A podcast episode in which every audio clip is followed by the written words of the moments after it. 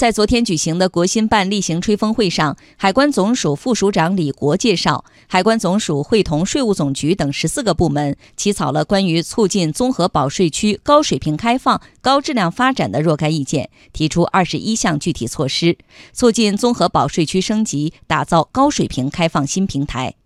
意见经国务院常务会议审议，将在近日正式印发实施。来听央广经济之声记者童亚涛报道。综合保税区是设置在内陆地区的具有保税港区功能的海关特殊监管区域。目前，全国共有海关特殊监管区域一百四十个，其中综合保税区九十六个。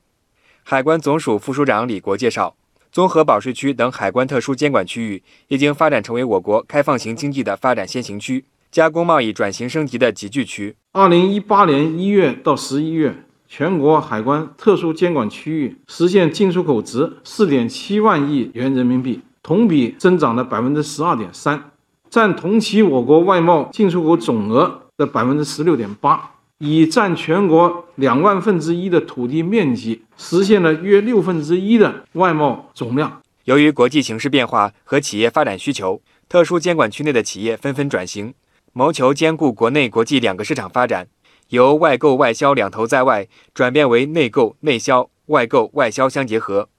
意见提出，统筹国内国际两个市场，打造加工制造中心。其中的一个关键措施是赋予区内企业一般纳税人资格。国家税务总局货物和劳务税司司长王道树说：“这也是综合保税区内的加工企业要求最为迫切的问题。一个呢，区内企业向境内区外。”销售产品可以直接向对方开具增值税专用发票，这样对方呢，他也可以获得抵扣。二是呢，区内企业从境内区外购买原材料或者承接区外委托加工的业务，可以向对方索取增值税专用发票，这样他就可以用于抵扣。企业跟国内这个做生意就更加便利了。中国政法大学财税法研究中心主任施正文告诉记者，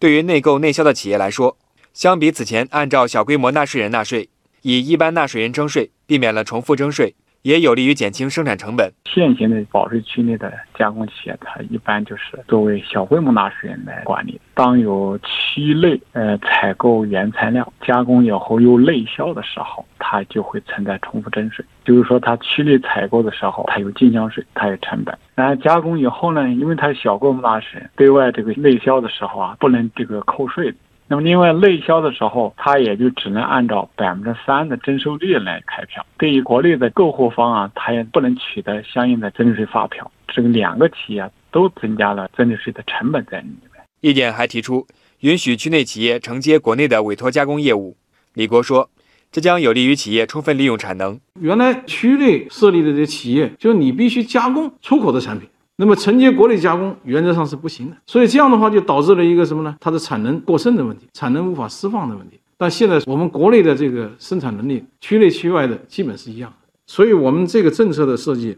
就是使得区内的企业既能够承接出口型的业务，也能够承接区外我们境内的这个委托加工的业务。